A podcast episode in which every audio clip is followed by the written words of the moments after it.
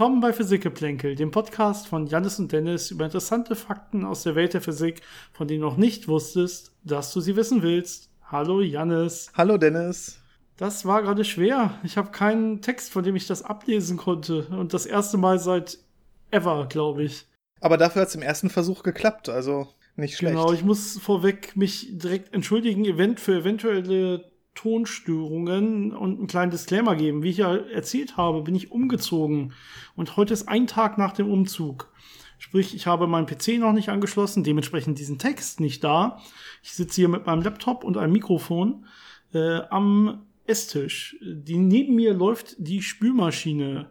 Dementsprechend muss mal gucken, ob das irgendwie reinkoppelt. Wenn ja, muss ich mich dafür entschuldigen.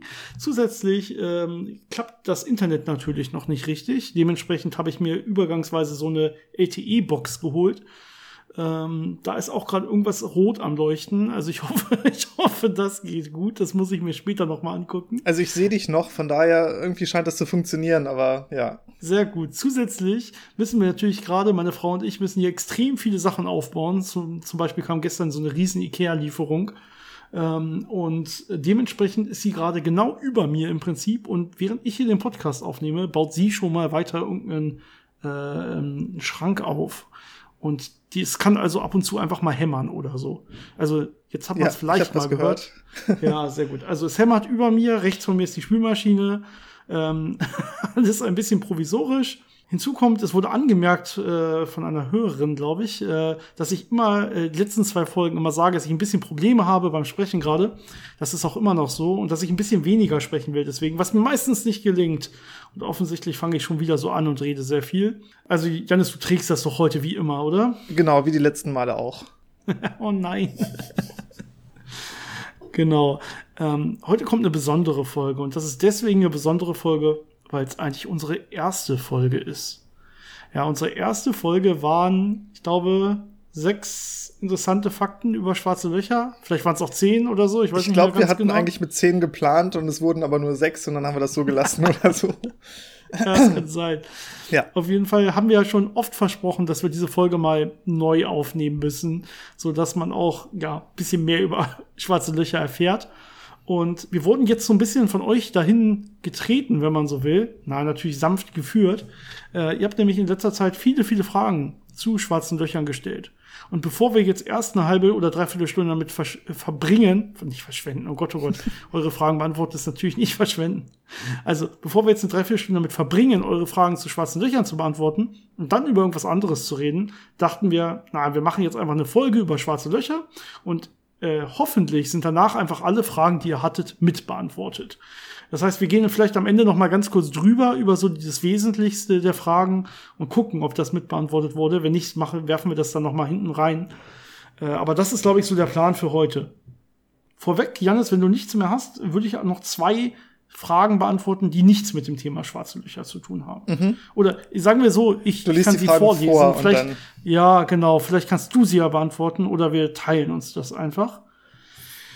Ähm, zusätzlich kann ich noch sagen, mein Umzug ist ansonsten wunderbar gelaufen. Es hat alles wunderbar geklappt, äh, mit einem guten Umzugsunternehmen umgezogen. Mehr geht ja auch zurzeit nicht. Äh, während Corona kann man ja nicht Freunde fragen und bitten, dass sie einem helfen. Glück gehabt. Und äh, ja, alles wunderbar und schön gelaufen. Äh, jetzt heißt es viel, viel aufbauen und es kommen in den, letzten, in den nächsten ein, zwei Monaten immer noch wieder irgendwelche Sachen. Ich glaube, die Couch kommt erst in sechs, sieben Wochen oder so. Also es ist gerade, sind Lieferprobleme äh, überall momentan. Gut, ich fange einfach mal mit einer Frage an. Und wenn ich das richtig verstehe in der E-Mail, kommt sie von äh, Brandon oder Brendan. Ich schätze, Brandon hört sich zumindest cooler an. Und ich hoffe, äh, du hast jetzt recht. Ich glaube, er ist und ich glaube, er ist zehn Jahre alt. Zumindest schreibt der Brandon, zehn Jahre als Abschluss. Ähm, das würde ich sehr interessant finden, wie man mit zehn Jahren dazu kommt, sich so ausführlich schon für Physik zu interessieren und sich damit zu beschäftigen. Extrem, extrem schön und freudig, aber auch extrem, ja, außergewöhnlich. Also, Brandon hat uns eine E-Mail geschrieben an unsere E-Mail-Adresse physikgeplänkel.gmail.com, um das hier nochmal zu erwähnen. Da könnt ihr uns natürlich alle schreiben. Physikgeplänkel zusammengeschrieben, Geplänkel mit AE. Und äh, gerne Fragen schicken, irgendwelche Themenvorschläge schicken, irgendwelche, ja, Verbesserungsvorschläge oder so schicken, was ihr gerne wollt. Wir sind dankbar für alles, mit dem wir dann auch wieder mit euch kommunizieren können und ein bisschen Feedback erhalten. Und die Frage von Brandon ist, wie misst ein Äquivalentdosismesser die Äquivalentdosis am jeweiligen Ort? Ganz kurz zur Einordnung vielleicht. Wir sind hier natürlich im Strahlenschutz. Ja, die Äquivalentdosis ist etwas, das im Prinzip sagt, äh, wie eine gewisse Stelle am Körper äh, bereits von Strahlung getroffen wurde und wie hoch quasi die Wahrscheinlichkeit ist, dass sie geschädigt wurde oder dass sie noch nicht geschädigt wurde, wenn man so will. Und äh, ja, eine wirklich sehr detaillierte Frage, gerade wenn du wirklich zehn Jahre alt bist. Äh, großes, großes Lob. Soll ich dazu was sagen, Janis, oder äh, willst ich du glaub, ein bisschen was dazu Ich glaube, ich versuche das mal zu übernehmen, dass du dich ein bisschen schonen kannst. oh, sehr lieb. Also äh, dazu muss man wissen, dass die Äquivalentdosis ja sowas ist wie, ähm, ich gucke mir an, wie viel Energie kommt von äh, Strahlung an meinem Körper an und das wird dann gewichtet, ja, mit so einer Art äh, Schädigungsfaktor. Also wie viel Auswirkung hat das wirklich auf meinen Körper? Das heißt, es kann Strahlung geben, da kriege ich sehr viel Strahlung ab, wenn ich das in Einheiten von Energie mir anschaue. Aber die geht zum Beispiel einfach durch den Körper durch und macht nicht viel Schaden. Das heißt, diese Äquivalentdosis wäre dann relativ klein. Und andersrum kann es sein, dass ich relativ wenig Strahlung habe, wenige Teilchen, aber die so großen Schaden anrichten, wenn sie mit äh, zum Beispiel Organen interagieren, dass man da eine sehr hohe Äquivalentdosis hat, auch wenn die Dosis an Energie, die die äh, da ja äh, im Körper hinterlassen, sehr klein ist. Das heißt, am Ende des Tages äh, ist das ja sowas ja etwas künstlicher ähm, berechnetes diese Äquivalentdosis und äh, dementsprechend ist die Messung äh, dann so ein Schritt zurück. Man misst wirklich die Energie von den Teilchen und je nachdem, welche Anwendung man da hat, welche Äquivalentdosis man haben möchte, äh, wichtet man das dann mit einem Faktor, der zum Beispiel sagt, okay, ich habe jetzt Alpha-Strahlung und die trifft auf die Leber. Äh, das gibt mir dann den und den Faktor ähm, von der Energie, die ich messe. Und äh, damit kriege ich dann meine Äquivalentdosis. Das heißt, ich messe nicht die Äquivalentdosis selber, sondern zum Beispiel die Energie, und äh, man kann da sogar das noch ein bisschen einfacher machen, weil Energiemessgeräte äh, in der, im Strahlenschutz sind häufig etwas komplexer und ein bisschen teurer, wenn das so ja, Kalorimeter sind oder Ionisationskammern oder Halbleiterelemente. Und meistens hat man ja einfach äh, diese sehr günstigen Geiger-Müller-Zählrohre. Und die geben einem meistens keine Energie. Man kann damit auch Energien messen, aber das Einfachste, was man ja kennt, ist einfach, äh, da kommt ein Teilchen, es macht Klick und ich zähle einfach, wie viele Klicks es gibt. Das nennt man dann Aktivität und die Einheit davon ist Becquerel. Und ähm, jetzt muss ich da wieder so ein bisschen Annahmen machen und ein bisschen Rechnerei. Das heißt, ich weiß, aus dieser Quelle kommt zum Beispiel Alpha-Strahlung.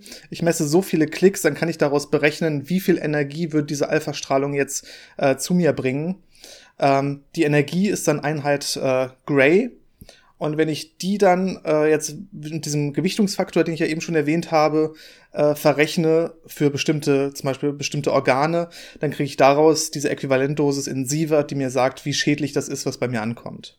Mhm, genau, also im Prinzip äh, Geiger-Müller-Zählrohr mal, also die Messung daraus, mal so ein Gewichtungsfaktor, welche Strahlungsart habe ich, mal einen Gewichtungsfaktor, welche Stelle treffe ich überhaupt im Körper. Also wie gefährlich ist die Strahlung für die Stelle im Körper, ja. Anders fürs Auge als für die Haut, als für die Leber oder so, genau, wie du gesagt hast. Das heißt, das muss man dafür wissen. Ähm, übrigens, du hast gesagt, mit dem Geiger-Müller-Zählrohr kann man auch Energien wechseln, äh, messen, wechseln. Gott, da war ich mit meinem Kopf schon einen Satz vorne, vorher. Ähm, genau, mit dem Geiger-Müller-Zählrohr kann man Energien messen, äh, indem man ihn bei ein bisschen kleinerer Spannung betreibt. Das ist hier der Trick. Äh, du hast ja gesagt, Gas, äh, Gaskammern oder so, so Ionisationskammern, da könnte man das schon mitmachen. Das ist eigentlich gar nichts so groß anderes als ein Geiger-Müller-Zählrohr. Allerdings hat man da so kleine Spannung, dass man noch nicht so eine Gasentladung hat, wo sich dann so wirklich so quasi Ionenrümpfe entstehen und man dann einzelne Teilchen zählen kann. Und wenn man ein bisschen, bisschen von der von so einer Ionisationskammer ein bisschen die Spannung hochdreht, dann landet man im Bereich des Propor äh, Proportionalzielrohrs. Und das ist genau das, was man normalerweise benutzt, um dann auch wirklich direkt Energien zu messen. Da ist man ein bisschen genauer, als wenn man quasi so, so, so einen Schätzfaktor noch einbeziehen muss, äh, was man denn da hat. Das heißt, mit so einem Proportionalzähler kann man das messen. Und dann braucht man nur noch den Gewichtungsfaktor des jeweiligen Gewebes beim Körper, um auf die Äquivalentdosis zu kommen. Und ja, im Prinzip, wie gesagt, alles dasselbe Messgerät. Wenn ich die Betriebsspannung einfach noch höher drehe, kriege ich so eine Gasentladung hin und dann messe ich gar keine Energien mehr, sondern ich messe nur noch, ah, jetzt ist ein Teilchen da, ah, jetzt ist das nächste Teilchen da und äh, zähle einfach nur noch Teilchen und weiß gar nicht mehr, was diese einzelnen Teilchen für Energien hatten. Genau, aber sehr, sehr spannende Frage und äh, falls wir das noch mal ein bisschen anders erklären sollen, schreib uns einfach noch mal, dann machen wir das sehr, sehr gerne. Ähm, ich gucke mal, was, wir, was uns noch so erreicht hat. Genau, und zwar schreibt uns Erik auch per E-Mail. Und zwar sagt er, es wahrscheinlich nicht ganz euer Fachgebiet, aber mich würde interessieren, welche physikalischen bzw. chemischen Vorgänge notwendig sind, damit Leben entstehen kann bzw. entsteht. Ja, ist auch eine sehr interessante Frage und da könnte man ähm, wahrscheinlich ganze Podcasts drüber machen weil das ein sehr umfassendes Thema ist und sehr viele Aspekte hat. Aber so ganz grob ähm, startet Leben ja damit, dass man erstmal die Grundbestandteile, die, die Bausteine des Lebens haben muss. Und die müssen sich dann organisieren, um eben komplexere Strukturen zu erschaffen. Und die müssen dann eben dieses Ungleichgewicht, also dieses, diese Komplexität äh, selber erhalten und sich dann äh, ja quasi fortpflanzen können, also vermehren können von sich aus und äh, verbreiten können. Und äh, typischerweise auf der Erde geht man davon aus, dass man am Anfang halt äh, ja einzelne Bausteine hatte, teilweise schon Aminosäuren, teilweise einfach nur irgendwelche ähm, anorganischen Verbindungen, äh, gerade so äh, irgendwo unter dem Meer in so hydrothermalen Vents, ähm, wo man ja sehr mineralreiche äh, äh, ja, Ströme hat, Gesteine hat, die dann mit dem Wasser interagieren.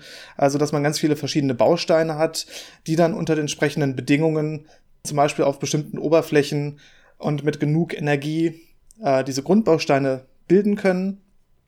Und äh, wenn man dann Glück hat, äh, gibt es äh, Materialien, die selber ihre eigenen, ja, ihre eigene Herstellung katalysieren oder gegenseitig ihre Herstellung katalysieren. Das heißt, äh, durch ihre Anwesenheit begünstigen sich chemische Vorgänge, die entweder dasselbe Material oder was anderes wiederherstellen. Und so führt das dann zu einer sehr selektiven Vermehrung. Äh, da hat man dann auch schon so ja, Ideen von Evolution, die man da sieht, dass eben die, die sich am schnellsten vermehren, auch die sind, die dann vorherrschen und alles andere, äh, was mal kurz quasi ausprobiert wird, aber was nicht wirklich taugt, äh, fällt dann hinten runter. Und äh, ja, wenn man das dann, wenn das dann alles funktioniert, dann muss man relativ viel Energie äh, Input haben, damit man da bestimmte energetische Barrieren überwinden kann, um diese Teilchen herzustellen. Und ja, dann werden sich irgendwann durch so Selbstorganisation, das ist auch ein sehr spannendes Thema, wo sich Strukturen bilden, einfach aus den Eigenschaften von den Wechselwirkungen und von den äh, ja, chemischen Eigenschaften von Elementen und so und auch den physikalischen Eigenschaften. Äh, dann werden sich halt so komplexere Strukturen rausbilden, gerade so, ja, so eine Art Zellwände, die dann eben bestimmte Volumina abschließen, wo dann chemische Ungleichgewichte hergestellt werden können, die dann eben weiter komplexe äh, Reaktionen treiben. Und dann kommt man irgendwann dahin, dass man eben ja so Aminosäuren hat, die dann äh, zu Proteinen werden, äh, wo dann ähm, RNA entsteht, die dann auch wieder als äh, Katalysator funktionieren kann, um wieder andere Bauteile herzustellen. Und irgendwann äh, entwickelt sich das dann so weit, dass es dass man es als Leben bezeichnen könnte, dass es sich eben ja selbst verbreitet und selbst herstellen kann und eben auch äh, diese Energie, die von außen kommt, nutzen kann, um eben diesen Prozess am Leben zu erhalten. Und dann kommen irgendwann die, die nächsten Schritte, wo dann äh, DNA entsteht, weil das ein bisschen stabiler ist und äh, sich besser eignet, die, diese Informationen, wie diese ganzen Bauteile hergestellt werden müssen, äh, weiterzugeben. Und dann kommt man irgendwann zu komplexem Leben. Das heißt, am Ende des Tages braucht man eben bestimmte Grundbausteine, die typischerweise überall entstehen können. Zum Beispiel so Aminosäuren hat man auch schon im Weltall gefunden. Ähm, das heißt, die können einfach unter Einwirkung von zum Beispiel UV-Licht oder irgendwelchen energetischen Strahlungen entstehen, also chemische Reaktionen äh, getrieben werden, die dann diese Sachen synthetisieren. Und dann braucht man halt eben so ein bisschen, ja, die richtigen Umgebungsbedingungen auf der Erde, damit es sich dann alles schön fortsetzen kann. Ja, sehr spannendes Thema. Ich weiß deutlich weniger darüber als du. Ich glaube, das ist auch keine klassische Physikerfrage, äh, wie ja schon angemerkt wurde. Aber es gibt ganz interessante Bücher über äh, Astrobiologie und äh, sowas in der Richtung. Also da kann man sich dann auch mal ein bisschen einlesen. Das ist sehr spannend. Sehr schön. Ähm, ich habe noch eine Frage, die ich in der kurzen Vorbereitung, die wir eben äh, hatten, als wir die Fragen durchgegangen sind, einfach, äh, die ich da einfach überlesen habe. Dementsprechend kennst du sie noch nicht. Oh. Sollten wir aber hinkriegen. Ich lese sie einfach kurz vor. Und zwar kommt die von, auch per E-Mail von Konstantin. Und zwar hat er sich die Folge 35 angehört. Das ist schon sehr, sehr lange her, dass wir die mal aufgenommen haben. War, fand ich aber eine sehr schöne Folge, nämlich die über Sterne. Oh. Und da haben wir zum Beispiel erzählt, ähm, das passt ja sehr gut zur heutigen Folge auch, äh, da haben wir über den Verlauf von Sternen auch geredet, auch was passiert, wenn Sterne mal sterben. Und da können ja Start, äh, schwarze Löcher bei entstehen. Das ist ja ein schöner Übergang eigentlich. Ähm, und äh, er sagt, dass wir gesagt haben, dass in Sternen äh, bei der Kernfusion ein Proton äh, zu einem Neutron und einem Positron zerfallen kann. Jetzt haben wir aber auch in einer anderen Folge mal gesagt, dass ein Proton eine Halbwertszeit von fast unendlich vielen Jahren hat und man das noch nie gemessen hat. Wo ist denn jetzt hier der Denkfehler? Ist das nicht ein Widerspruch?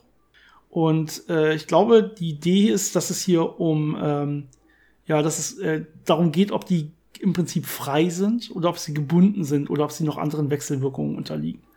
Das heißt, ähm, ja, dass ein Proton quasi eine Halbwertszeit von unendlich hat oder sagen wir mal stabil ist, das wäre wahrscheinlich ein besserer Ausdruck. Ähm, das ist der Fall, wenn es keinen Wechselwirkungen unterliegt, wenn es einfach nur da ist, mehr oder weniger. Dann geht man momentan davon aus, dass das Ganze stabil ist oder zumindest bisher noch äh, wurde noch kein Zerfall gemessen, wie du richtig schreibst. Äh, das heißt aber nicht, dass man nicht mit gewissen Wechselwirkungen das Proton quasi zu einem Zerfall anregen kann. Weil das heißt, ich kann zum Beispiel mit Hilfe der schwachen Wechselwirkung so ein Proton durchaus äh, zu so einem Neutron und einem Positon äh, zerfallen lassen, wenn man so will. Und das kann passieren. Ja, man kann die ja auch kaputt schießen, wenn man genug reinsteckt, äh, genug Energie reinsteckt in die einzelnen äh, in die Einzelteile, wenn man so will, oder daraus andere Teilchen entstehen lassen. Das kann man schon alles machen. Das heißt, es ist, dass es sehr stabil ist, heißt nicht, dass es für immer so bleibt und unzerstörbar ist, sondern nur, dass es als freies Teilchen eben stabil ist. Ja, Im Gegensatz zum Neutron selber, was eben genau das nicht hat, diese Eigenschaft. Neutron im Atomkern zum Beispiel ist ja stabil. Ja, das zerfällt ja nicht einfach so, sondern das ist dann schön gebunden und dann bleibt es auch da, wo es ist. Aber wenn wir so ein Neutron frei hätten, also ohne andere Einwirkungen, ohne andere Wechselwirkungen, dann würde das von sich aus einfach relativ schnell wieder zerfallen. Ja, Größenordnung zehn Minuten. Ja, genau. Das hat man zum Beispiel äh, direkt ähm, ja bei Entstehung nach, des Universums nach dem Urknall.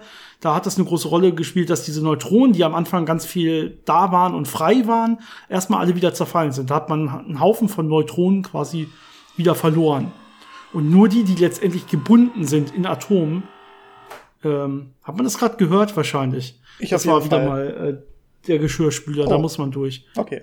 Ähm, also nur die Neutronen, die gebunden sind äh, in Atomkernen zum Beispiel, die haben letztendlich überlebt, weil die dann dadurch stabilisiert wurden. Bei äh, Protonen hätte man das nicht. Also Protonen, freie Protonen am Anfang des Universums, die gibt's heute immer noch. Ich hoffe, damit konnte man so ein bisschen ähm, ja diese diese dieses diesen scheinbaren Widerspruch aufklären. Und die anderen Fragen, die wir haben, sind, soweit ich weiß, über schwarze Löcher.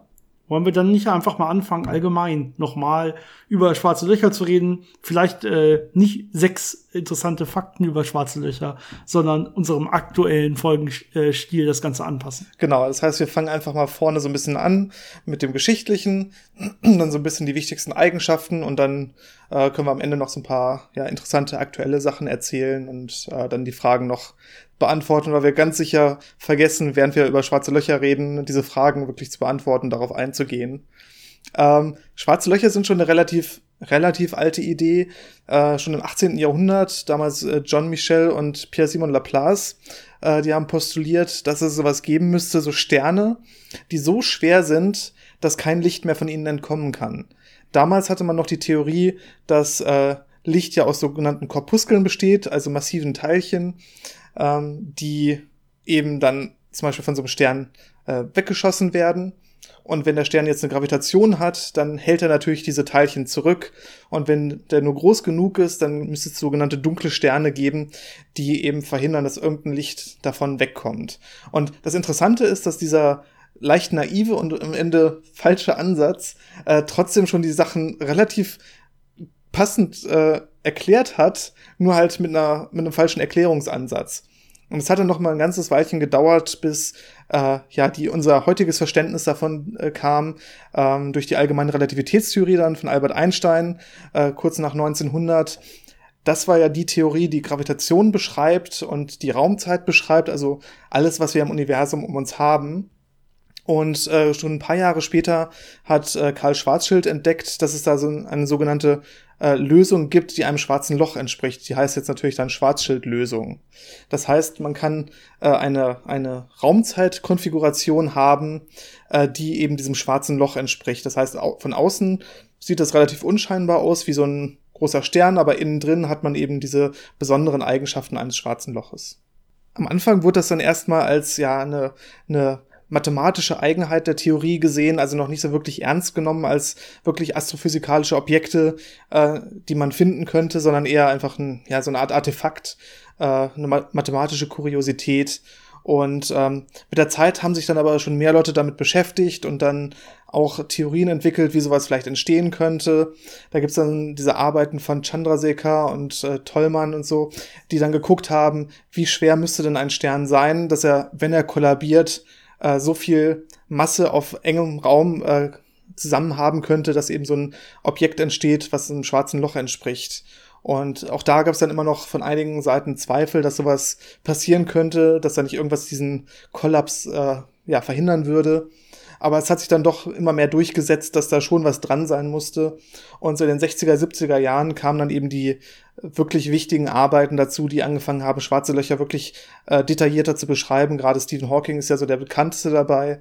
Und äh, die haben dann äh, ein Feld geprägt, was sich äh, Black Hole Thermodynamics nennt, also die Thermodynamik von schwarzen Löchern, wo man eben das Verhalten von schwarzen Löchern ja mit so thermodynamischen Analogien versucht hat zu erklären. Also man hat da äh, die Eigenschaften wie Temperatur und Entropie auf Größen des schwarzen Loches übertragen. Temperatur entspricht dann so der Oberflächengravitation und die Entropie entspricht der Oberfläche, also der Größe des schwarzen Loches. Bevor du weitermachst mit äh, Thermodynamik der schwarzen Löcher, wollen wir vielleicht noch ganz kurz ein bisschen grundlegender einmal wirklich sagen, was ist denn jetzt genau ein schwarzes Loch und äh, äh was, was kann man sich darunter überhaupt vorstellen? Also ich meine, du hast ja so ein bisschen die Einführung jetzt historisch gegeben. Äh, vielleicht jetzt mal äh, quasi klassisch gesprochen. Schwarzes Loch existiert ja nicht nur in der allgemeinen Relativitätstheorie, worauf jetzt diese ganzen Rechnungen basieren, sondern man kann auch äh, im Prinzip nach Newton schon äh, sich so ein schwarzes Loch bauen, wenn man so will. Ja, man kann nach Newton sagen, ähm, wir können so viel Masse haben, im Prinzip, dass so eine Art Ereignishorizont entsteht. Das heißt, dass die Fluchtgeschwindigkeit von, von Körpern, die innerhalb eines gewissen Radius von dieser Masse sind, dass die größer ist als die Lichtgeschwindigkeit. Das heißt, ähm, diese, um, also die sind gravitativ, werden die so stark angezogen von dieser start, äh, schweren Masse, dass man eine höhere Geschwindigkeit bräuchte als die Lichtgeschwindigkeit, um davon wieder wegzukommen. Ja, und das kann ja nicht sein. Ja, da wusste man auch schon, okay, Lichtgeschwindigkeit ist irgendwie die oberste Grenze. Also was heißt, da wusste man auch schon, aber wenn man das zum Beispiel heute mit Newton rechnet, weiß man das. Ja, äh, so vielleicht. Newton selber wusste das noch nicht. Ähm, und dementsprechend kann man auch mit ganz normalen klassischen Newtonschen Gravitationsgesetz so ein schwarzes Loch machen, äh, bauen und damit auch schon relativ gut rechnen. Ja, das klappt sehr gut. Äh, an manchen Grenzen fehlt es ein bisschen und hier und da fehlt mal ein Faktor zwei, den die allgemeine Relativitätstheorie dann da bericht, berichtigt hat, mehr oder weniger. Aber im Prinzip klappt diese Vorstellung des schwarzen Loches auch einfach mit, mit Newtonscher Gravitation. Ja, also offensichtlich haben wir jetzt also so eine starke Anziehung und die ist so stark, dass man schwer, äh, schneller sein muss als das Licht. Dementsprechend könnte man auch folgern, dass selbst Licht nicht mehr entkommen kann, weil selbst Licht hat ja nur Lichtgeschwindigkeit, ist aber nicht schneller als das Licht.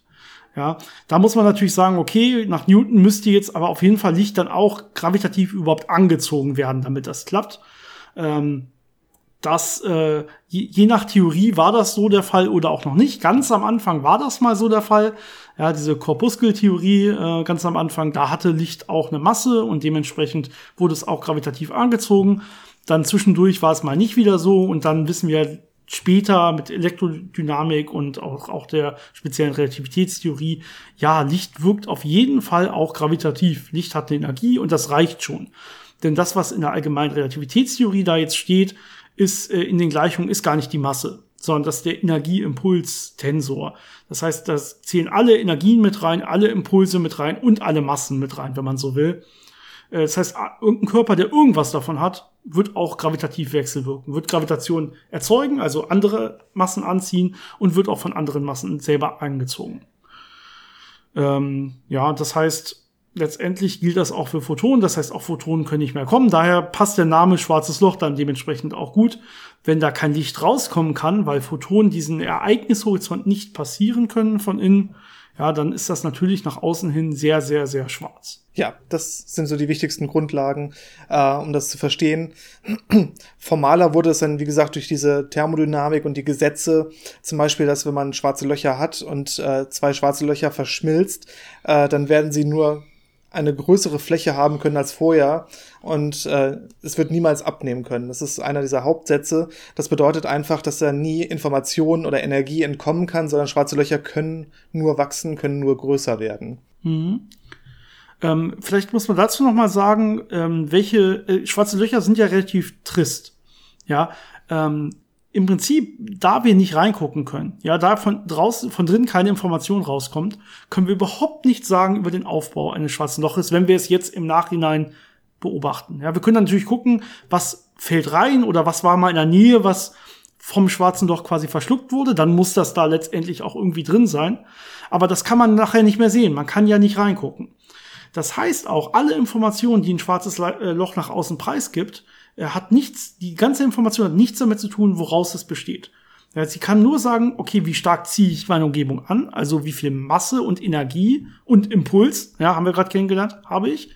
Also ähm, das kann ein schwarzes Loch sagen. Dann kann ein schwarzes Loch noch eine Ladung haben. Ja, das kann man sich auch relativ einfach vorstellen. Wir haben eine Ladungserhaltung, ja, das spielt jetzt hier auch eine Rolle bei diesen thermodynamischen Regeln. Wir haben eine äh, Energieerhaltung, Impulserhaltung und auch eine Ladungserhaltung. Das heißt, da werden ja geladene Teilchen auch mal reinfallen, Elektronen, Protonen und so weiter. Und äh, wenn da jetzt mehr Elektronen reingefallen sind als Protonen, dann wird das ganze gesamte schwarze Loch quasi äh, ein bisschen eine negative Ladung haben. Und äh, wenn mehr Protonen als Elektronen, dann wird das ein bisschen eine positive Ladung haben. Das kann man auch von außen aus messen, wenn man so will. Ja, das kann man, das kann man sehen. Also zum Beispiel, wie geladene Wolken in der Nähe jetzt darauf reagieren, zum Beispiel oder so. Das heißt, das ist auch noch was, was man wirklich von außen wahrnehmen kann. Ähm, allerdings nicht die innere Struktur. Eine dritte Sache, die man noch von außen wahrnehmen kann, äh, ist, ob das schwarze Loch rotiert. Ja, das schwarze Loch kann eine Art Spin haben. Es kann quasi um eine Achse rotieren. Und äh, das würde man auch noch von außen sehen können. Das wurde, glaube ich, das erste Mal dann von äh, Kehr durch die Kehr-Metrik beschrieben, solche rotierenden schwarzen Löcher.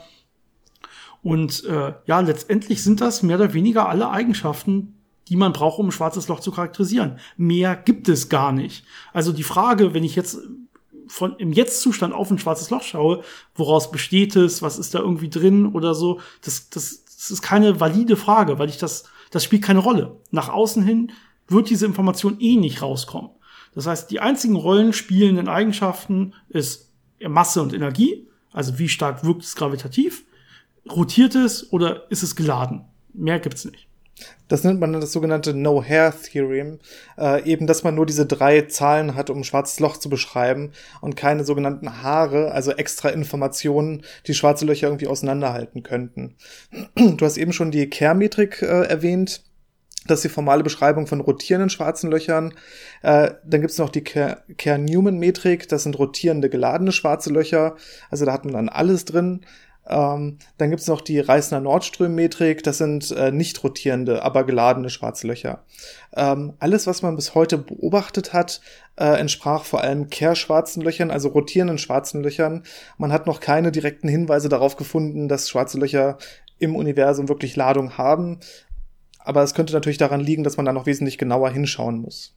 Also sind halt laut der allgemeinen Relativitätstheorie erstmal möglich. Das ist so der Punkt, äh, um den es dann hier jetzt erstmal wieder geht. Ne? Genau, und ähm, damit sind wir jetzt bei der formalen Beschreibung gewesen und haben das ein bisschen abgeschlossen.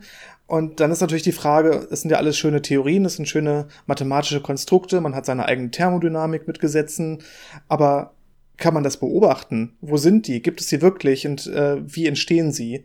Und das war dann so die Zeit, äh, ja, ab den 70ern, äh, wo es dann wirklich spannend wurde in dieser Richtung. Ja, wie entstehen sie, ist natürlich eine spannende Frage. Und da waren wir am Anfang schon mal mit der Folge über Sterne. Da haben wir ja ein bisschen darüber geredet. Ne? Das heißt, genauso entstehen die klassischen schwarzen Löcher, über die man meistens so redet.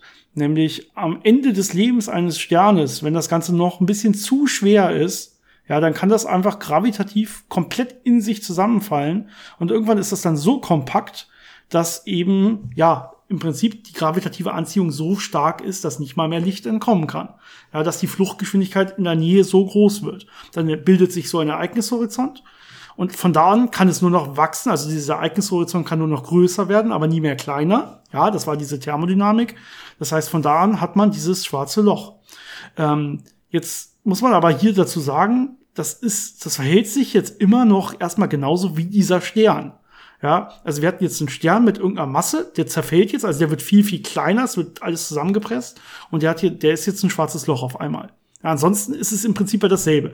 Er wird immer noch dieselbe Ladung haben, selben Drehimpuls, er wird dieselben Teilchen im Inneren haben, auch wenn man es jetzt von außen nicht mehr sieht, ja, und es von außen quasi keinen Unterschied mehr macht. Äh, aber er wird auch dieselbe gravitative Anziehung haben wie der Stern. Das heißt, er wird sich auch weiter genauso bewegen, wie sich der Stern vorher bewegt hat.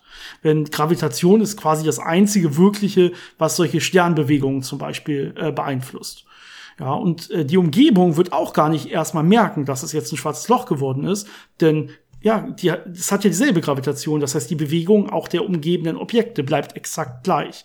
Also ist es nicht so etwa, dass jetzt die umgebenden Objekte irgendwie zum schwarzen Loch auf einmal hingesogen werden oder so, wie man das vielleicht mal irgendwie äh, in Science-Fiction-Filmen äh, falsch sieht oder vielleicht auch mal falsch gehört hat. Nur weil es jetzt ein schwarzes Loch geworden ist, heißt es das nicht, dass es irgendwie mehr die Sachen zu sich hinzieht oder so, sondern immer noch genauso wie vorher. Ähm, aber wenn jetzt eine Sache mal dorthin gezogen wurde, dann bleibt und über den Ereignishorizont geht, dann bleibt sie halt da. Dann kann sie nicht mehr weg. Das ist jetzt eigentlich nur der einzige große Unterschied. Ja, also würde unsere Sonne jetzt quasi kollabieren, sich komplett zusammenquetschen und wäre dann äh, ein schwarzes Loch, dann würde die Erde ganz normal weiter ihre Bahn um die Sonne ziehen, so wie jetzt auch. Wir würden das nicht merken, weil ja die Gravitation genau dieselbe ist. Natürlich würde es hier ganz kalt werden, weil dann keine Strahlung mehr rauskommt. Das wäre ein anderes Problem natürlich, ja, aber gravitativ würden wir dann nicht auf einmal Richtung Sonne gezogen werden oder so. Ja, warum auch? Ja, das schwarze Loch ist ja genauso schwer dann wie die entsprechende Sonne. Dementsprechend werden wir auf genau demselben Orbit bleiben. Die andere Gefahr ist natürlich, wenn dann äh, irgendwelche anderen Kometen oder so in dieses schwarze Loch reinfallen und zerrissen werden, wird doch relativ viel hochenergetische Strahlung ausgesendet und die schadet uns dann auch wieder. Also die, die Effekte von einem schwarzen Loch äh, können sehr schädlich sein, aber es ist nicht die Tatsache, dass da die Gravitation ist und die anders oder speziell auf uns wirken würde, sondern einfach die Materie, wenn die dann da reinfällt, äh, kann sehr starke Effekte haben und auch der Entstehungsprozess ja. ist natürlich ein bisschen, ja, gewalttätiger. Genau, die Strahlung entsteht natürlich, äh, bevor es über den Ereignishorizont kommt. Ja, also nicht, dass das jetzt falsch verstanden wird. Wenn es erstmal drüber ist, kann keine Strahlung mehr ausgesendet werden. Aber es wird ja dahin beschleunigt, wenn man so will. Also wenn es zum Beispiel zum Komet ist, der eh gravitativ auch auf diesen entsprechenden Stern gefallen wäre, ja, dann würde es natürlich auch jetzt dieses schwarze Loch treffen. Das kann, das passiert natürlich. Und ähm, Dementsprechend würde er jetzt auf das schwarze Loch beschleunigt werden und dabei würden zum Beispiel Ladungen beschleunigt werden, würden dann Strahlung aussenden, ganz klassisch. Und das kann man zum Beispiel dann auch sehen, ja. Und um so ein schwarzes Loch herum, gerade wenn es sehr, sehr groß ist, kann sich auch, äh, können sich auch ganz viele andere Sachen ansammeln, wirklich in Orbits um diese schwarzen Löcher, die auch teilweise stabile Orbits haben, die aber dann auch strahlen und Licht aussenden. Das heißt, man kann dann schwarze Löcher wirklich auch sehen, indem man einfach guckt, okay, hier bewegt sich alles um einen großen Punkt rum, wo aber gar nichts ist in der Mitte ähm, ja, dann kann man natürlich sagen, okay, wie groß müsste denn die Masse in der Mitte sein, dass das, dass diese Bewegung der umrundenden Körper, dass die Sinn macht. Und dann sagt man, okay, dann müsste da in der Mitte also ein schwarzes Loch sitzen mit der und der Masse. Das kann man alles sehr schön berechnen. Das ist auch das, wie man die ersten Hinweise auf schwarze Löcher in der Astronomie gefunden hat. Also in den ja, späten 70er Jahren hat man sich zum Beispiel so Röntgenquellen angeguckt, so Cygnus X1 ist ein Beispiel davon. Also sehr anscheinend kompakte Objekte, die sehr harte Röntgenstrahlung aussenden. Und das passiert typischerweise dann, wenn eben solche Akkretionsscheiben da sind, wo Materie sehr stark beschleunigt wird, wo auch sehr starke Magnetfelder vorhanden sind. Ähm, Und das waren so die ersten Hinweise, dass es da sowas geben muss wie schwarze Löcher.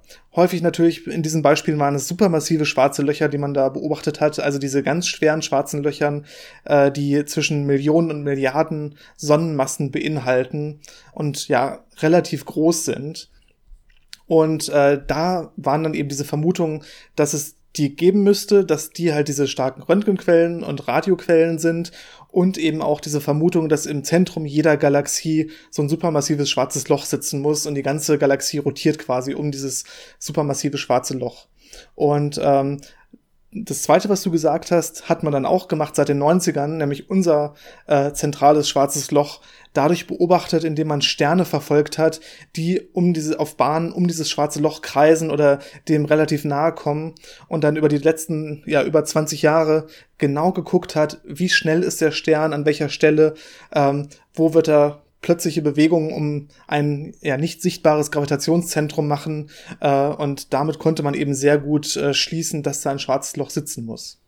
Ja, das ist natürlich jetzt äh, ein supermassenreiches schwarzes Loch. Ne? Das sind ja diese riesigen schwarzen Löcher, die meistens so den Kern der Gal einer Galaxie bilden. Das heißt, wahrscheinlich sogar am Anfang schon bei der Entstehung der Galaxie mehr oder weniger diesen, diesen Keim gebildet haben, um dass sich dann alles andere gravitativ sammeln konnte. Zumindest sind das so die aktuellsten äh, Theorien, dass wahrscheinlich sogar jede größere Galaxie so ein supermassenreiches schwarzes Loch im Inneren hat. Ähm, man ist sich allerdings relativ sicher, dass die nicht auf diesem Weg entstehen können, wie wir das gerade beschrieben haben. Also, dass so ein Stern, der schwer genug war, am Ende seines, äh, seines Lebens äh, quasi einfach dann ähm, ja kollabiert ist. Ja, irgendwann war zum Beispiel der Strahlungsdruck nicht mehr groß genug von innen, weil die Kernfusion ausgebrannt war. Das heißt, es konnte nichts mehr der Gravitation entgegenwirken und dann kollabiert er einfach. Dann kann auch ein bisschen was weggepustet werden durch eine Supernova und am Ende kann zum Beispiel ein schwarzes Loch dann äh, aus den Resten entstehen. Das wäre so ein klassischer Weg. Ähm, aber die können nie so groß werden wie die im Inneren der Galaxien, diese super äh, schwarzen Löcher, die haben irgendwie, ja, fuck, äh, sowas wie 10 hoch 5 bis 10 hoch 10 Sonnenmassen. Irgendwas in der Größenordnung. Das ist extrem schwer. Ja, diese äh, stellaren schwarzen Löcher, die aus Sternen entstehen, haben sowas um die 10 Sonnenmassen normalerweise. Ähm, viel mehr kann es normalerweise nicht werden. Man kann sich das so vorstellen. Ähm, schwarze Löcher wachsen ja vor allen Dingen, äh, indem sie umliegende Materie aufsammeln. Ja, und äh, maximal können sie dann noch wachsen, wenn sie irgendwie ein anderes schwarzes Loch treffen und sich mit dem vereinigen. Und dann werden sie natürlich auch größer werden.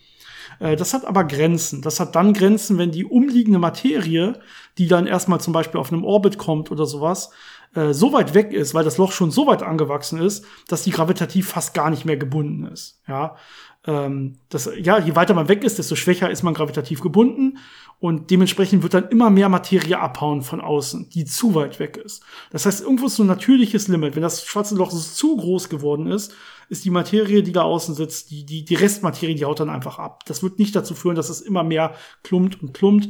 Und so viele ja, schwarze Löcher gibt es jetzt auch nicht überall, dass die sich immer wieder weiter ansammeln können und sich vereinigen können und sich vereinigen können, dass man von zehn Sonnenmassen zu zehn hoch zehn Sonnenmassen kommt. Ja, das ist äh, völlig unrealistisch. Deswegen gibt's andere Vorschläge aktuell. Äh, man ist sich nicht hundertprozentig sicher, wie es zu diesen supermassenreichen schwarzen Löchern kommt. Ähm, dazu muss man vielleicht sagen, es gibt nicht nur diese eine Richtung, diese supermassenreichen schwarzen Löcher, sondern es gibt auch noch primordiale schwarze Löcher. Das sind schwarze Löcher, die ja primordial sind, das heißt in der Zeit direkt nach dem Urknall quasi entstanden sind, ganz am Anfang des Universums. Und die waren deutlich kleiner an der Stelle. Ja, die sind, ähm, die können beliebig klein sein, im Prinzip maximal bis zu so einer Masse von unserem Mond zum Beispiel oder so. Also wirklich sehr leichte schwarze Löcher. Und diese schwarzen Löcher konnten, könnten eventuell zum Beispiel durch diese schnelle Ausdehnungsphase des Universums richtig stark aufgeblasen worden sein und äh, jetzt zu solchen supermassenreichen schwarzen Löchern geworden sein. Das ist so eine äh, Theorie der Entstehungsart äh, dieser supermassenreichen schwarzen Löcher. Das ist, wie gesagt, noch nicht ganz geklärt. Äh, was man wirklich gut bisher verstanden hat, sind diese stellaren schwarzen Löcher. Und du hast ja gerade schon erwähnt, äh, das Wachstum von schwarzen Löchern durch Verschmelzen.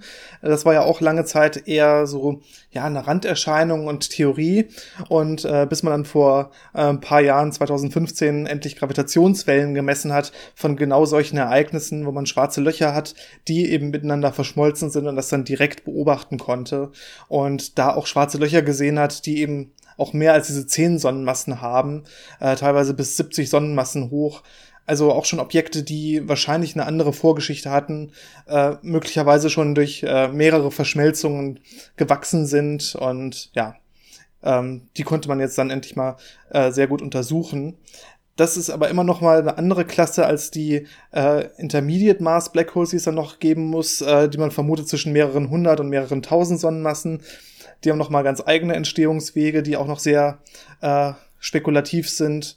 Also da gibt es eigentlich in jeder Größenklasse was und äh, die meisten von denen sind immer noch äh, sehr interessante Objekte zu, äh, daran zu forschen, weil da noch lange nicht alles verstanden ist. Also die Sonnen, äh, also die, die, die stellaren schwarzen Löcher, das sind so die, die man am besten versteht, weil man das auch relativ gut beobachten kann, wenn irgendwo eine Supernova explodiert mit einer relativ schweren Sonne und dann hinterher sieht man da gar nichts mehr, dann weiß man, okay, da muss ein schwarzes Loch entstanden sein. Vielleicht können wir mal so ein bisschen mehr auf diese bisschen komplizierteren Eigenheiten eingehen von schwarzen Löchern. Also was passiert denn jetzt überhaupt, wenn ich so einem schwarzen Loch nahe komme? Was passiert, wenn ich über den Ereignishorizont zum Beispiel mit einem Raumschiff fliegen würde und so weiter? Ähm, vielleicht erst erstmal, es gibt etwas, das nennt man Spaghettifizierung. Das ist immer etwas, was gerne besprochen wird. Ähm, das tritt vor allen Dingen auf bei schwarzen Löchern, die am Ereignis oder in der Nähe des Ereignishorizonts schon sehr starke Gezeitenkräfte haben. Gezeitenkräfte selber, äh, das äh, heißt im Prinzip, dass ähm, ja, dass je näher ich, also dass wenn ich ein bisschen näher am schwarzen Loch bin, die Anziehungskräfte viel, viel stärker sind, als wenn ich ein bisschen weiter weg bin. Also dass es quasi einen großen Gradienten gibt, dass es einen großen Unterschied macht, wie nah ich am schwarzen Loch bin. Und jetzt bin ich zum Beispiel als Mensch da und komme in die Nähe dieses schwarzen Loches mit dieser, mit diesem hohen Unterschied an Anziehung, je nachdem, wo ich gerade bin. Und jetzt ist dieser Unterschied so groß, dass meine Füße, die ein bisschen näher dran sind, wenn ich jetzt mit Füßen zuerst auf dieses, auf diesen Ereignishorizont zufliege, dass meine Füße schon viel, viel stärker angezogen werden als mein Kopf, der ja noch weiter weg ist. Ja, und da seht ihr schon, okay, also wenn die Füße stärker angezogen werden als mein Kopf, dann werde ich irgendwie so in die Länge gestreckt ja, spaghettifiziert. Daher kommt das Wort. Das sind diese starken Gezeitenkräfte, also die Unterschiede zwischen dem Teil des ausgedehnten Körpers, der schon nah dran ist, und dem Teil, der weiter weg ist, der noch nicht ganz so stark angezogen wird. Ja, das tritt aber nicht bei jedem schwarzen Loch automatisch auf. Ja, also es gibt durchaus schwarze Löcher, ähm, gerade wenn die sehr groß sind, haben wir gesagt, da ist außen gar nicht mehr so viel Gravitation. Ähm, da ähm, da wird so eine, so eine Spaghettifizierung wahrscheinlich gar nicht klappen. Da sind die Gezeitenkräfte relativ klein und eventuell so klein, dass ich nicht mal merke, dass ich überhaupt zum Beispiel über den Ereignishorizont fliege. Das ist nicht unbedingt so, ein, so, ein, so eine Wundergrenze erstmal. Ähm, der zu den Eigenheiten kommen wir gleich noch. Aber erstmal in dieser klassischen Überlegung ist es nicht mal so eine Wundergrenze, äh, wo ich dann, äh, wo ich dann irgendwas Besonderes spüre. Ah, hier war gerade der Ereignishorizont sondern ich würde da einfach hin, rüberfliegen bei solchen großen schwarzen Löchern und dann würde ich auf dem Rückflug merken, verdammt, ähm, ich komme hier irgendwie nicht mehr weg. Irgendwas ist falsch. Irgendwie komme ich immer weiter in die Mitte des schwarzen Loches und nicht weiter nach außen, egal wie viel Gas ich gebe. Und dann wird man merken, ja, wir sind leider über den Ereignishorizont eines schwarzen Loches gefahren. Jetzt haben wir ein Problem. Ja, aber das ist nicht so, dass das wirklich so eine harte Grenze würde, die man, die man merken würde unbedingt um das vielleicht so ein bisschen einordnen zu können äh, mit diesen Gezeitenkräften. Man kann sich das so ein bisschen bildlich vorstellen, ähm, wie ja wie stark krümmt diese Oberfläche von dem schwarzen Loch ist oder wie homogen das für mich aussieht, wenn ich mich nähere. Das heißt, wenn ich ein bisschen nach rechts gucke und das Ereignishorizont schon viel weiter weg, als wenn ich geradeaus drauf gucke, dann kann ich mir vorstellen, dass die Unterschiede für mich auch relativ groß sind, weil das schwarze Loch eben sehr klein ist und mich dann eher auseinanderzieht, als wenn es so ein riesiges schwarzes Loch ist, was für mich aus meiner Größe so homogen aussieht, dass ich da kaum Gezeitenkräfte spüren würde. Und unsere Sonne zum Beispiel, wenn die ein schwarzes Loch werden würde, würde die so einen äh, Radius haben von anderthalb Kilometern.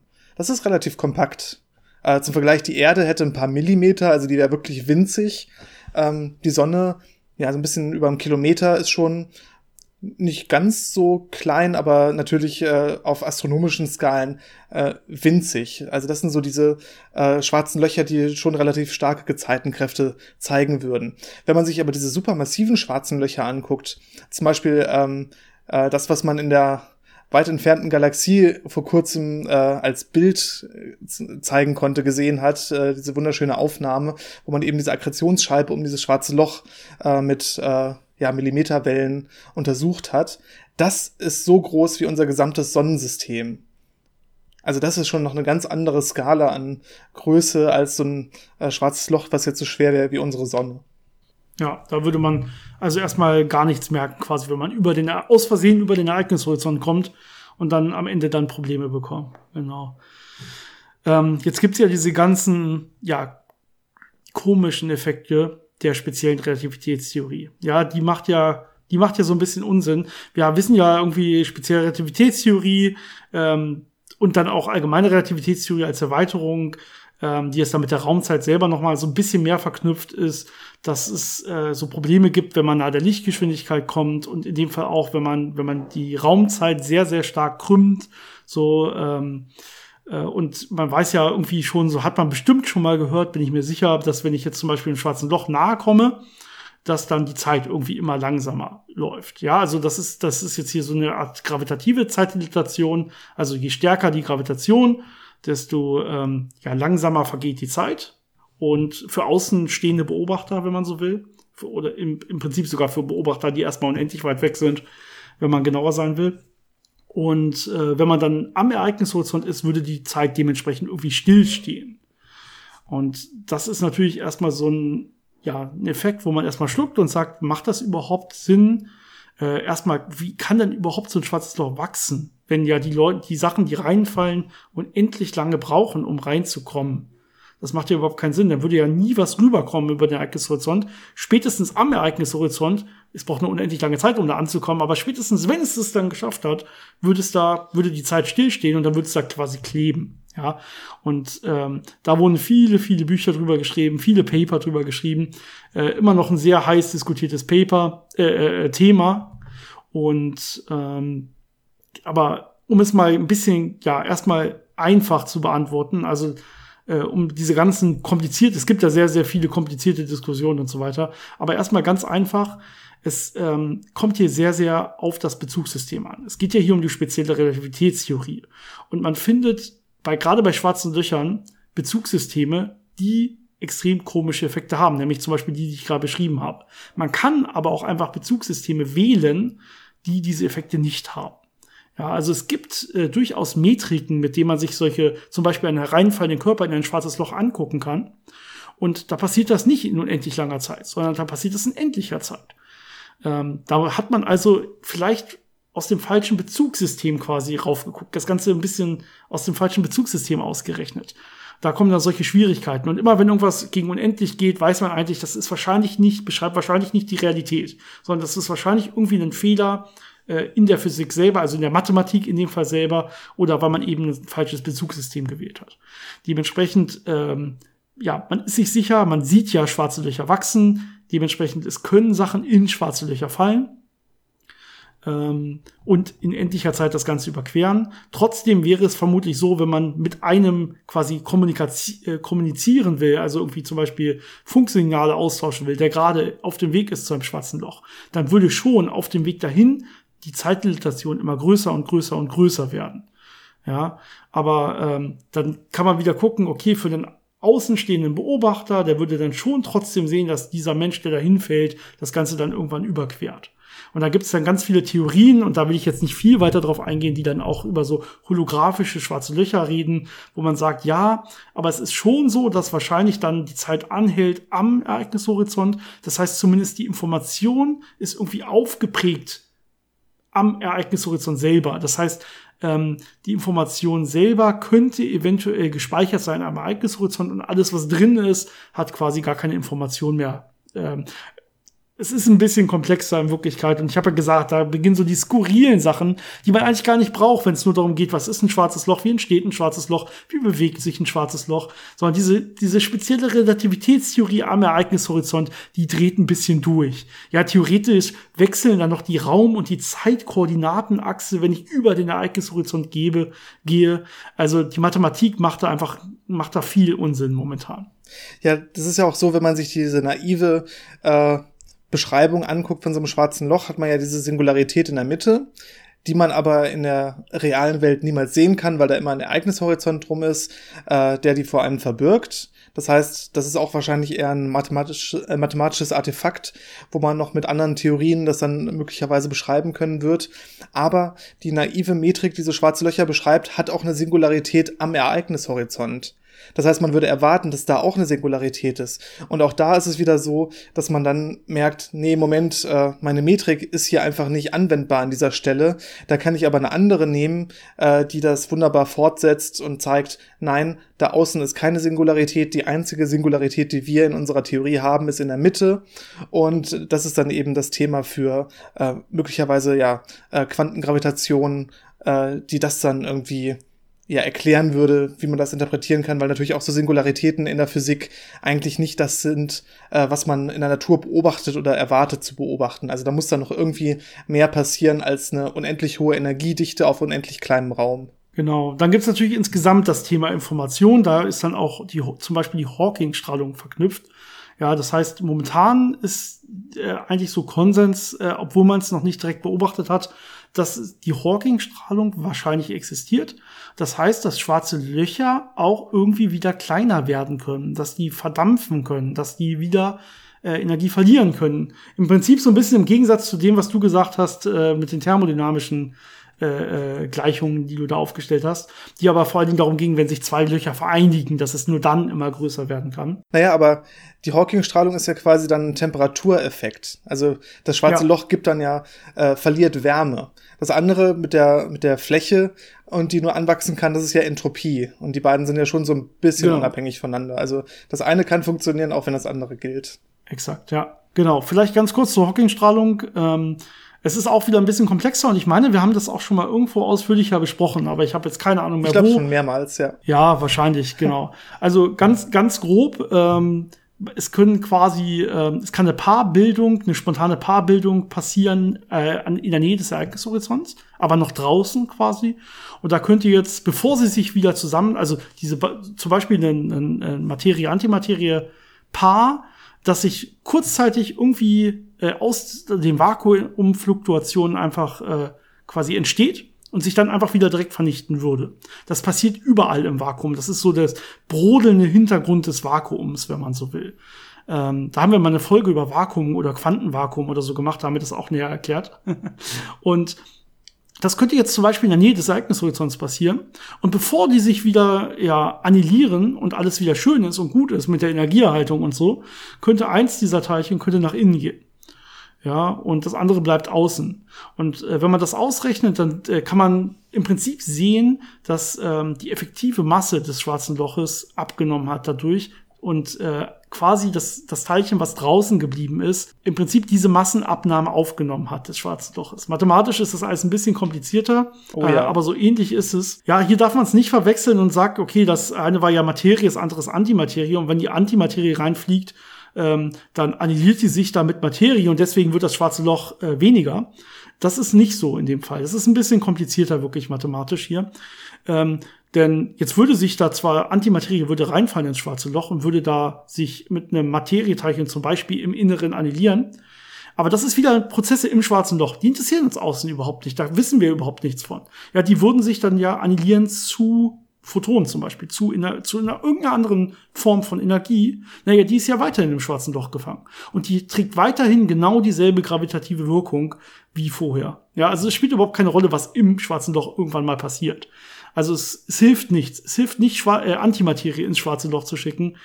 Ähm, das würde es erstmal nicht kleiner machen. Aber diese Hawking-Strahlung, äh, ähm, da würde es, es ist quasi eine Art negative Energie, wenn man das ausrechnet, die dann reinfällt. Und das würde dann schon gehen.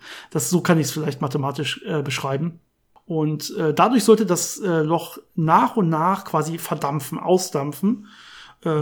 Und äh, ja, das äh, würde irgendwann dazu führen, dass diese schwarzen Löcher, wenn sie dann auch nicht, nichts mehr reinbekommen, nichts Neues, dass sie dann irgendwann keine schwarzen Löcher mehr sind. Ja, dass der Ereignishorizont quasi irgendwann verschwinden würde, weil einfach die, die Masse von innen nicht mehr ausreichen würde. Ähm, das muss man allerdings alles noch äh, experimentell bestätigen und unklar ist, ob diese Hawking-Strahlung selber dann Informationen trägt. Also ob die Information von allen Objekten und Sternen und so weiter, die mal reingefallen ist, dann nachher auch wieder rauskommt oder ob die da drin vernichtet wird. Ja, ob das da drin alles thermisch homogenisiert wird zum Beispiel und diese Hawking-Strahlung eine reine thermische Temperaturverteilung hat, wo man keine Informationen mehr rausgewinnen könnte. Das ist alles noch unklar. Ja, Physiker haben ein bisschen Angst davor, dass Informationen verloren geht. Das wäre sehr, sehr schlecht. Und deswegen sind schwarze Löcher immer so ein Unding eigentlich. Und die Hawking-Strahlung könnte da die Rettung sein, weil sie vielleicht ja diese Informationen erhält. Ähm, aber das ist, wie gesagt, noch nicht geklärt. Was vielleicht noch ganz interessant ist zur Hawking-Strahlung, ist, dass sehr kleine schwarze Löcher wesentlich schneller äh, Energie verlieren können durch die Hawking-Strahlung als große schwarze Löcher. Das heißt, es würde sehr, sehr, sehr lange dauern, bis ein supermassives schwarzes Loch durch Hawking-Strahlung all seine Energie verloren hat. Aber so winzig kleine schwarze Löcher, wo man ja vermutet hat, dass sie vielleicht am CERN mal bei irgendwelchen Prozessen entstehen könnten, die würden quasi instantan wieder ja, zerstrahlen an Hawking-Strahlung und äh, würden keine großen Probleme machen. Also da hängt es sehr davon ab, wie groß ein schwarzes Loch ist, wie viel Hawking-Strahlung man davon erwarten würde. Das waren jetzt so die interessanten Sachen, vor allem aus der Vergangenheit über schwarze Löcher. Ich habe es eben aber auch schon angesprochen, äh, dass es natürlich auch aktuell sehr viele interessante Erkenntnisse gibt. Ähm, LIGO detektiert ständig äh, schwarze Löcher, die ineinander fallen, also die sich umeinander bewegen, immer schneller umeinander kreiseln, bis sie irgendwann verschmelzen. Und äh, natürlich sind auch andere Forscher sehr aktiv dabei, schwarze Löcher in allen möglichen äh, ja, Bereichen zu untersuchen, die man so zur Verfügung hat. Und ähm, wie eben schon erwähnt, M87, äh, die Galaxie hat ein supermassives schwarzes Loch im Zentrum und äh, da hat ja das sogenannte Event Horizon Telescope äh, vor, es ist mittlerweile schon wieder zwei Jahre her, ne? Oh, Zeit vergeht so schnell. Äh, das erste Bild, also das erste wirklich äh, was man als Bild bezeichnen könnte, äh, von einem schwarzen Loch äh, produziert. Und das war damals noch ja, ein sehr unscharfer, heller Blob mit einem äh, schwarzen Loch in der Mitte. Also das helle drumherum ist natürlich äh, die Akkretionsscheibe, das, äh, was ja sehr hell strahlt. Und ähm, der, das eigentliche schwarze Loch ist dann eben dieser schwarze Punkt, wo kein Licht mehr wegkommt. Und das passte alles sehr schön mit äh, Simulationen äh, überein, wie man sich das eben äh, vorstellt, wie es aussehen müsste. Was übrigens auch sehr schön im Film Interstellar dargestellt ist, wo ja damals ähm, der mittlerweile oh ja. Nobelpreisgewinner äh, äh, Kip Thorne mitgearbeitet hat, äh, Simulationen zu machen, um dieses schwarze Loch, was dann im Film äh, präsentiert wird, möglichst äh, authentisch zu machen. Und äh, wenn man diese ja. Simulationen nimmt und dann halt ja so bearbeitet, wie eben dieses Teleskop da drauf gucken würde, dann kommt man zu sehr ähnlichen Ergebnissen und es ist ein sehr schönes Ergebnis, dass man eben das wirklich so beobachten kann, wie man sich das auch vorgestellt hat. Und jetzt gab es äh, mehr Details in den Messungen. Jetzt hat man sich sehr äh, detailliert angeguckt, äh, wie die Polarisation des Lichts um dieses schwarze Loch aussieht und wie die Polarisationsrichtung sich ändert und hat damit dieses Bild ja quasi geupdatet. Jetzt sieht man da ähm, so schöne, feinere Strukturen drin. Und das spricht eben dafür, dass da sehr, sehr starke Magnetfelder in der unmittelbaren Umgebung des Schwarzen Loches sind, die natürlich auch sehr viel hochenergetische Strahlung erzeugen können und ja, einem sehr viel über das Verhalten von dem Schwarzen Loch und der Wechselwirkung mit seiner Umgebung äh, ja, erklären können. Ja, und erst im letzten Jahr gab es ja einen äh, Nobelpreis auch für die Forschung über schwarzen Löcher. Ne? Da ging es vor allen Dingen um die Beobachtung und die Forschung an unserem schwarzen Loch im Zentrum der Galaxie, Sagittarius A Stern. Da haben wir auch eine eigene Folge zugemacht und da haben wir auch viel über schwarze Löcher nochmal erzählt, aber mehr explizit darüber, was die, äh, die da gewonnen haben, Roger Penrose, Reinhard Genzel und Andrea Gees, was die dazu geleistet haben quasi. Ähm, und also ganz, ganz spannendes aktuelles Forschungsthema. Und ich würde sagen, wir haben, glaube ich, das meiste zumindest kurz angesprochen. Ich würde sagen, wenn ihr nochmal nähere Infos zu einem oder anderen dieser Themen haben wollt, die wir angesprochen haben, schreibt es uns, lasst es uns wissen. Äh, reden wir sehr gerne nochmal drüber. Und ich würde abschließend einfach nochmal ganz grob die Fragen durchgehen, die uns so erreicht haben und gucken, ob wir denn überhaupt alles beantwortet haben, Janis. Ich bin gespannt. Über ein paar dieser Fragen äh, bin ich sehr, sehr erfreut, denn die kommen nicht nur von einem treuen Hörer, sondern von einem meiner besten Freunde, der mir die quasi äh, per Signal Messenger geschickt hat. Äh, also sehr cool, dass äh, sogar teilweise unsere Freunde unseren, unser, unser Gelaber hier hören, wenn man so will. Das macht einem noch mal umso stolzer. Er fragt sich, bewegen sich schwarze Löcher eigentlich? Äh, wenn ja, wo wollen sie hin? Wo kommen sie her? Gibt es Regionen, wo besonders viele schwarze Löcher herkommen? Und als zusätzliche Frage, wenn sich äh, etwas zum Beispiel nahe der Lichtgeschwindigkeit dann bewegt, wie würde so ein Objekt dann von außen aussehen? Und wie würde sich das von schwarzen Löchern unterscheiden, weil ja die Masse ansteigen müsste, wenn es sich sehr schnell bewegt. Da kann ich vielleicht gleich noch was zu sagen. Erstmal den ersten Teil haben wir, glaube ich, einigermaßen erklärt. Denn schwarze Löcher äh, entstehen ja, zumindest diese stellaren schwarzen Löcher, ähm, einfach am Ende eines Sternlebens, wenn der Stern schwer genug war. So ganz vereinfacht gesprochen. Ja, das heißt, ähm, die schwarzen Löcher sind einfach da, wo dann auch diese Sterne waren und die gehen danach dieselben Bahnen normalerweise, wie diese Sterne vorher gegangen sind. Es kann natürlich sein, dass wenn die Supernova irgendwie sehr asymmetrisch abläuft, dass sie dann bei ihrer Geburt quasi so einen sehr starken Kick bekommen und auf ganz andere Bahnen rausgeschleudert werden. Aber die verhalten sich halt wie Objekte mit der gleichen Masse, die den Gravitationseinflüssen von ihrem Umfeld unterliegen und sich dementsprechend äh, bewegen ne, mit Impulserhaltung noch berücksichtigt. Das heißt, ja, wenn die erstmal eine Bewegung hatten, dann werden sie die aufrechterhalten, bis dann irgendwie eine andere Kraft drauf wirkt und die irgendwo anders hinlenkt. Genau. Also schwarze Löcher im Universum im Prinzip nicht mehr was Besonderes als auch normale Sterne und ähnlich verteilt, wenn man so will. Ja, es gibt natürlich je nach Galaxie gibt es Regionen, wo wo man sagt, da sind äh, vor allen Dingen besonders viele Sternentstehungen, ja, das sind die sehr dichten Wolken, wo sich dann Sterne bilden können und je älter sie dann werden, äh, driften sie dann quasi davon weg und gehen so nach außen und äh, da werden dann vor allen Dingen mehr ein bisschen schwarze Löcher dann auch dementsprechend sein, aber das ist dann sehr galaxieabhängig, je nachdem. Also das ist halt so die Todphase der der der Sterne, wenn man so will und das kann schon sein, dass da dann gehäuft schwarze Löcher auch vorkommen. Ähm, der zweite Teil kann ich vielleicht noch ganz kurz was extra zu sagen, das haben wir noch nicht hundertprozentig beantwortet oder eigentlich gar nicht. Wenn sich jetzt etwas so schnell bewegt, dass die relativistische Masse ansteigt und das Ganze ja eigentlich ein schwarzes Loch sein müsste, wo ist denn da der Unterschied? Und ja, jetzt könnte ich erstmal wieder, das habe ich, glaube ich, schon ganz oft gemacht, ähm, was zur relativistischer Masse sagen. Ja, also eigentlich braucht man in der modernen Physik, in der modernen Beschreibung gar nicht das Wort relativistische Masse. Das ähm, ist eigentlich dasselbe wie die kinetische Energie eines Objektes. Ja, das ist es, die Masse in der Physik ist normalerweise eine Konstante, die ändert sich nicht, auch nicht, wenn man schneller wird. Was ansteigt, ist die Energie eines Objektes. Ähm, die kann man, wenn man will, relativistische Masse nennen, wenn es in den relativistischen Bereich kommt. Äh, muss man aber nicht. Ja, das ist also das Wort. Auf jeden Fall, wenn sich etwas bewegt und äh, sehr nah an der Lichtgeschwindigkeit wirkt, äh, bewegt, wird die Energie sehr, sehr groß. Ja, und kann natürlich so groß werden, dass sich ein schwarzes Loch bildet. Aber ab dem Zeitpunkt, wo sich ein schwarzes Loch bildet, ist es ein schwarzes Loch. Das heißt, dann haben wir einen Ereignishorizont und alles, was drin ist, ist uns ab dem Moment egal. Ja, und es wird jetzt auch nicht wieder kein schwarzes Loch werden, wenn es auf einmal wieder, warum auch immer, abbremst. Also es würde einfach auch nicht mehr abbremsen. Es gibt ja keinen Grund, warum es diesen Bewegungszustand quasi ändert.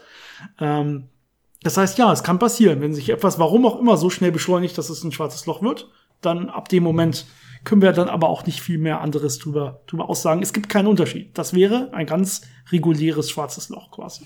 Dann gucke ich noch mal, ah, das war per E-Mail, glaube ich, ob da noch Fragen bei waren zu schwarzen Löchern.